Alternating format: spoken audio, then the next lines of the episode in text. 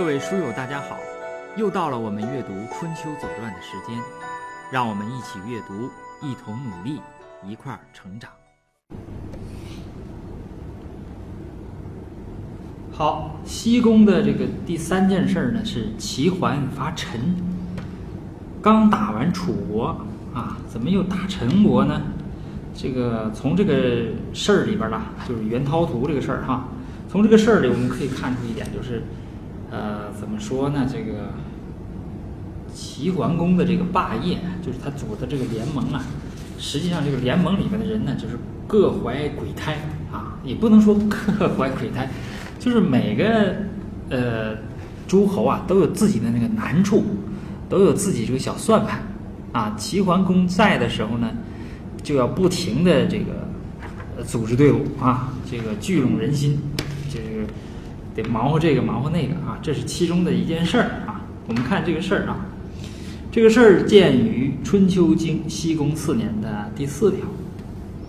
齐人执陈元涛图，这个字面意思很很好理解啊，就是执呢就是逮捕了啊。齐人把这个陈国的一个大夫给抓起来了，这个大夫呢叫元涛图。那这是怎么回事呢？怎么突然？打完仗了哈，跟楚国也盟完约了，怎么把陈国的一个大夫给抓起来了哈？我们看《左传》怎么解释的，《左传》西宫四年的第二条：陈元涛图为郑申侯曰：“这个陈国的大夫啊，元涛图和郑国的这个大夫申侯，因为是八个国家嘛，在一起，呃，大夫们呢，相互呢也都在一起。”就是国君会带着一些大夫来出来，因为有军队嘛，会有一些军队的统领。应该正正常来讲呢，春秋的时候是没有文官和武官的，文官和武官可能到呃汉的时候可能才分啊，到往后到战国的时候可能才分，那时候还不分，所以这应该是两个就是带兵的这个大夫，他俩呢就是实际上是袁涛图啊找这个申侯来商量这个事儿，呃，商量这个事儿呢实际上是。呃，我们看啊，师出于陈郑之间，国必甚定；若出于东方，官兵于东夷，巡海而归，其可也？这个实际上就是大兵啊，在这个楚这边打完了仗啊，没打仗，就是要往回撤了。齐桓公要回齐国了。那么，呃，从地图上我们就能看出来，他一定要经过陈和郑。这个大兵要经过陈郑呢，这个陈和郑国就要给这个军队啊提供什么呢？提供给养。这个给养军队比较多嘛，这个给养啊也会非常丰富。这样呢，就会使得陈国和郑国这两个国家呀。就会消耗这两个国家的很多财力，对吧？你起码出军粮、出这个军服、出给养、出这个什么医药啊等等这些东西。那么这两个国家呢，他会受不了。所以说呢，他说国必甚定，甚呐啊，就是肯定是这两个国家会被呃会出掉大量的这个财力和物力，这个可受不了啊，这个小国他受不了。若出于东方，官兵于东夷，巡海而归，其可也。就是你让他别走陈和郑，你让他往东绕，沿沿着这个海回去。那边是什么呢？那边是东夷啊，沿着海回去。哎，你让这个东夷看看我们这个雄壮的这个军队啊，这个是有好处的。那么申侯曰善，但实际上这个是什么呢？袁涛图，也就是陈国和郑国，想了这么一个呃，陈国的这个大夫想了这么一个办法，然后去找郑国的这个他他俩商量，因为这个事儿涉及到陈国和郑国，那你两个人一是一起这么说，那可能齐侯就能听啊。呃，涛图以告齐侯，许之啊，这个袁涛图这肯定是。就是说的比较好，因为齐桓公也好大喜功，说你看咱们军队这么雄壮，咱们从东边沿海走，是吧？让这个东夷看一看，呃，我们这个军队多么雄雄强啊，那么是有好处的。这个小白嘛，对吧？齐桓公好大喜功啊，好吧，啊，许之。然后这个出问题了啊，就这个申侯，他这个，呃，用我们的老百姓话说，就挺不是东西的啊。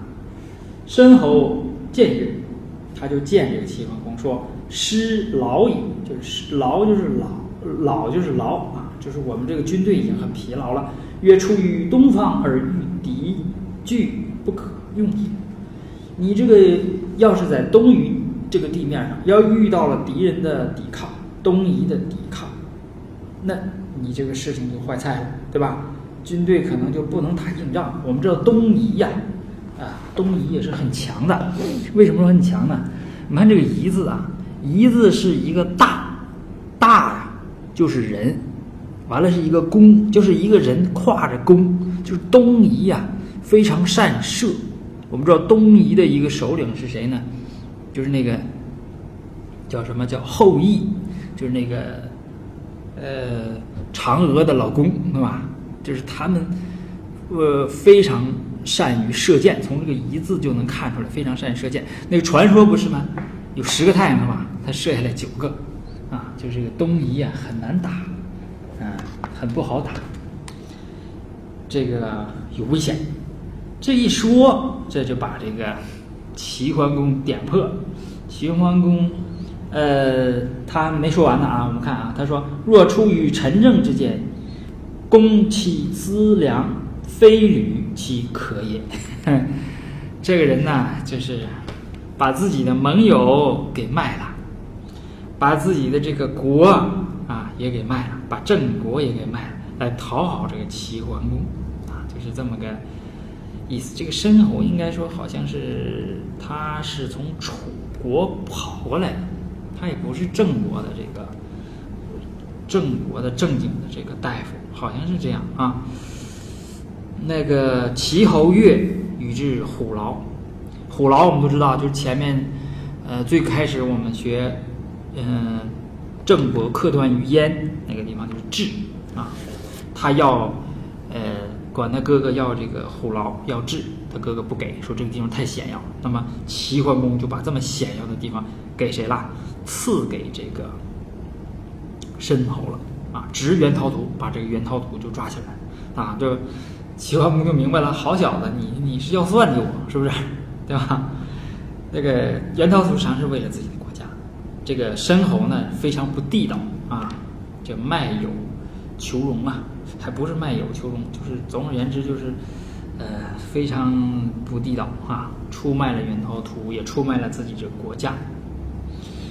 呃，《春秋经》西宫四年的第五条，秋即江人、黄人伐陈，啊，呃，这个意思呢，就是说，呃，呃，去打这个陈国啊，让谁去呢？让鲁国去。你看秋天啊，呃，这个真是 我觉得很艰难，是吧？八月份刚回来。八月嘛，前面说八月，公至自伐楚，然后又秋天又出去了，和姜人、黄人那两个小国啊，那两个都根本都不不给他职不称呼他这个职务，直接就是人人是吧？姜人、黄人一起去伐陈啊。呃，《左传》这么写说：秋伐陈，讨不忠也，就是你对齐国不忠嘛，对吧？你心怀鬼胎，把我们支到那边去啊。那么。这还没完啊！这个《春秋经》西宫四年的第八条，冬时有二月，公孙资率师会齐人、宋人、啊魏人、郑人、许人、曹人侵陈啊。这是六国开始去打这个陈国啊。呃，《左传》对他进行了解释，《左传》西宫四年的第五条。东叔孙代伯率师会诸侯之师侵陈，陈城归呃袁陶土啊。这个是谁去了呢？派了一个卿，对吧？这个是叔孙代伯。